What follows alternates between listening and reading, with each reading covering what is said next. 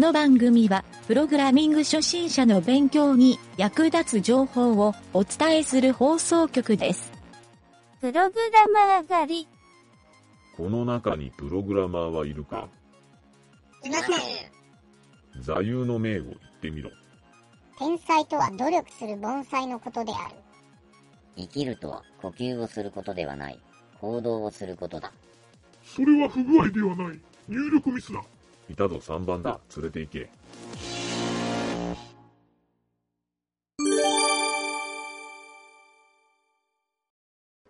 それでは、ゆげたです。南條です。えー、それではね、今回は、学習のコーナー。あ今週は、えー、実は1週間使って、プログラミング学習週間。はい。ということで、えー学習のコーナーを7本立て続けにやろうかなと。あ7回立て続けにやろうかなというので、えーちょっとね、今回は南條にいろいろうんプログラムを書いてもらいながら進めていこうかなという話で、何ですと？ということなんで、南條あの、一応テキストエディターを立ち上げておいてください。え あまあ言う、言うほど大したことはないけん。大したことない。何かテストをするわけではないけん。はい。はい。それで、今週の、今週のというか、今回の学習のコーナーのテーマ。はい。これが、HTML のキャンバスタグ。なので、キャンバスタグで絵を描いてみようっていうはい。のを、この7回を通してやってみましょうと。はい。うん。結構ね、簡単な、簡単やなっていうのが、多分最後聞き終わったら分かってもらえるとは思うんで、あと、はいはいやっぱりキャンバスがね、ちょっと何時もあんまり詳しくないって言おったから、ちょっとこのキャンバスタグっていうのをピックアップしてみたんやけど、うんあの、まあちょっと前回も、なんかのコーナーで説明したよね。南條がちょっと質問して。えっ、ー、とね、キャンバス SV、SVC。なんか質問のコーナーかなんかあでキャンバスが出てきて、そうう、んそれで、キャンバスって何？っていう。そう、いうところから俺もちょっとヒントを得たんやけど、ちょっとそれでね、第1回目はね、あの別にプログラムをするわけではないんやけどうん、やっぱ改めてキャンバスについてちょっと説明をしておこうかなとちゃんと。はい。俺も前の時は即興でバーって言うただけなんやけど、まあ同じことも言うとは思うんやけど、ちょっとその説明をします、今回は。はい第1回目。はい。はい。まあ、その、キャンバスタグ、知ってる人はそんなに気弱んかもしれんけど、あの、そもそも HTML5 から登場したタグで、まあそれまでね、フラッシュを使って、まあ、アクションスクリプトとかで、えー書いたり、そのアアニメーションを表示しよったホームページのがいっぱいあったと思うんよ。うんで、これは iPhone が登場する前までの話ね。で、iPhone が登場して、もう Apple がフラッシュをあのサファリブラウザーでは一切表示しませんっていうところになってから、まあ、サファリはもう衰退して、今ではもう Adobe 社も手を投げてしもてありませんっていう状態。うんもうサポートもやめましたっていう状態やろ、今。うんそう。あ、フフラッシュ。あ、フラッシュ、フラッシュ、フラッシュ。そう。やめましたっていう状態で、で、やっぱり、アップルが何を狙っとったかいうのは、やっぱり HTML5 なんよね。で、そこのキャンバス機能っていうのが、このフラッシュに変わる機能。まあ、全く入れ替わるわけではないんやけど、やっぱり描画をする観点とか、中にね、あの、パス描画、パス画像を描く、まあ、イイラストレーターみたいな、ああいう座標で、それは間を線で結んで書く。で、うん HTML ってそもそもテキストだけを書く、または画像を表示するっていうので、何かラインを引いたりするのって、例えば斜めのラインとかってうまく引けんやんか。うん。そういう画像を貼り付けるっていうのが一般的やったんよ、それまで。で、それができるフラッシュが、あの、結構みんなにうまいこと使われよったんやけど、それもなくなりましたっていう。うんで、そこでやっぱりキャンバスをうまく使える人が、えー最近増えてきたというか、それまでね、実はフラッシュを使いよった人のことをフラッシャーっていうふうに言いよった。うん、あんまり聞いたことない？だからまあフラッシュの、あその、出る、表示するアニメーションの、あの、制作する人のことをフラッシャーっていうふうに言いよったんよ。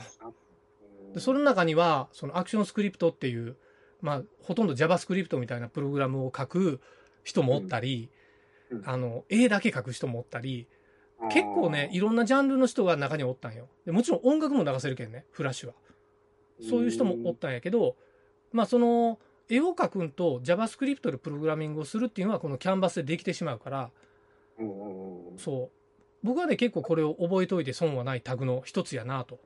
まあ、音 HT 楽もあ音楽はできん。音楽はうんオーディオ API っていうのを使う。えっと HTML5 では。えっと画像と？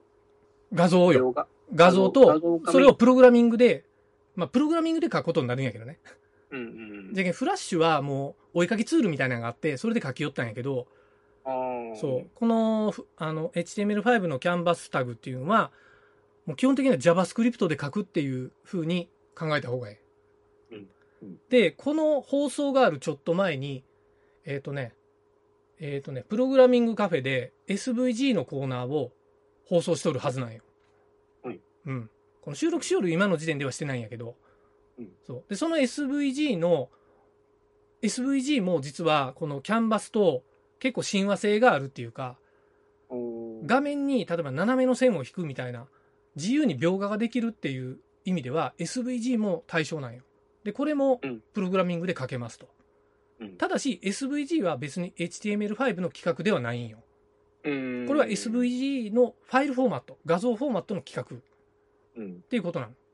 なので、えっ、とね、キャンバスを覚えるっていうのと SVG を覚えるっていうのは基本的には違うんやけど、うん。覚えた後は結構似とるなっていう感じがあるから、使い分けっていうのはなんかどういうあのね、そもそも命令自体は違うから。ほやけど、中に書くパスでそれに線を引くとか、ラインの太さを決めるとか、色で塗りつぶすとか、そういう概念が結構一緒なんよ。うんで、これはあの、イラストレーター使いよる人は、そういう概念を多分理解しとると思うんやけど、イラストレーター使ったことない人は、ここを理解するのにちょっとしんどいところがあるかなと思って、それでね、今回、ちょっとキャンバスを実際にも書いて体験してもらおうっていう、そういうコーナー。はいというのが、ちょっと今回の趣旨で、はいえーそれでね、ちょっとまあうん今回、あと、みんなに覚えておいてもらいたいことは、うんうんちょっと待ってね。そう。で、このキャンバスっていうのの、ちょっといろいろ特性をもうちょっと話しておきたいんやけど、あの、キャンバスのね、一番使われとる、そのホームページというか、ネットのサイトってどういうのがあるかって言ったら、多分ね、これ僕の想像やけど、あの、ゲーム会社やと思うよ。インターネットゲームで、ウェブブラウザーで表示しとるゲームとか、タダで遊べるゲームみたいな、よくあるの見たことあるかな、南條。あんまりないかもしれんけど。うんうん周りはないけどもでも結構ね、そういうのを自分で作って、えっ、と、配信しよるっていう、なんかフリーランスのプログラマーの人とかもおるし、うんそう。で、あとはね、もう一個、よう使われとんは、俺が見るんは、えっ、と、グラフ表示。グラフで表示するときに、そういうグラフを描画するのに、キャンバスは非常に使いやすいんよ。はいはいはいで、そういう使われとる、そのグラフ表示のライブラリーみたいなのも、まあ、いくつかあったりもするし、うんそう。で、グラまあ、ちなみにグラフ表示のライブラリーは、一番多いはね、SVG なんよ。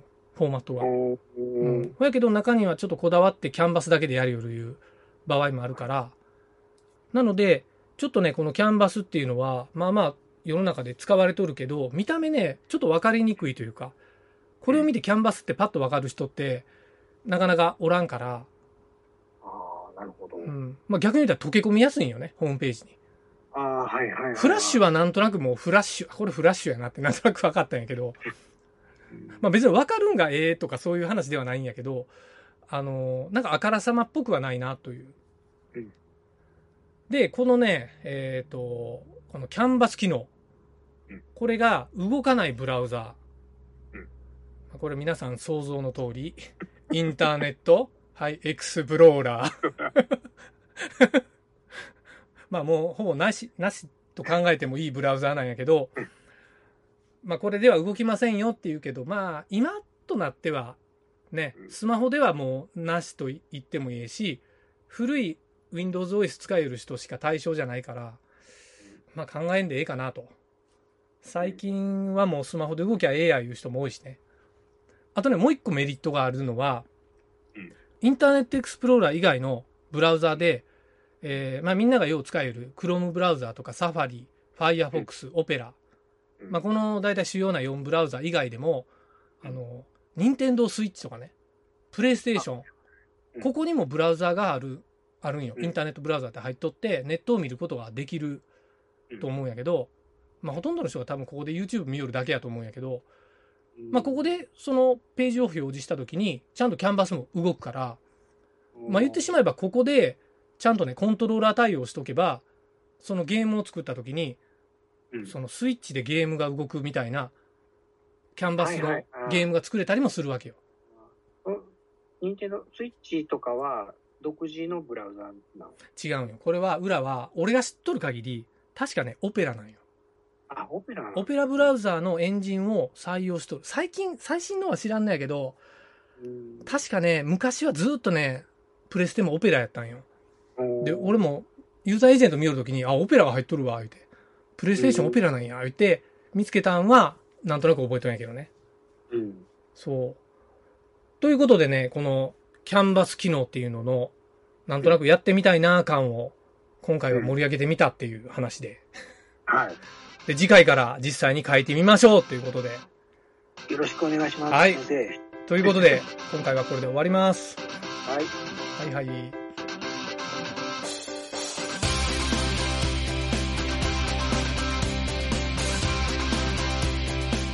番組ホームページは http:// mynt.work スラッシュラジオスラッシュ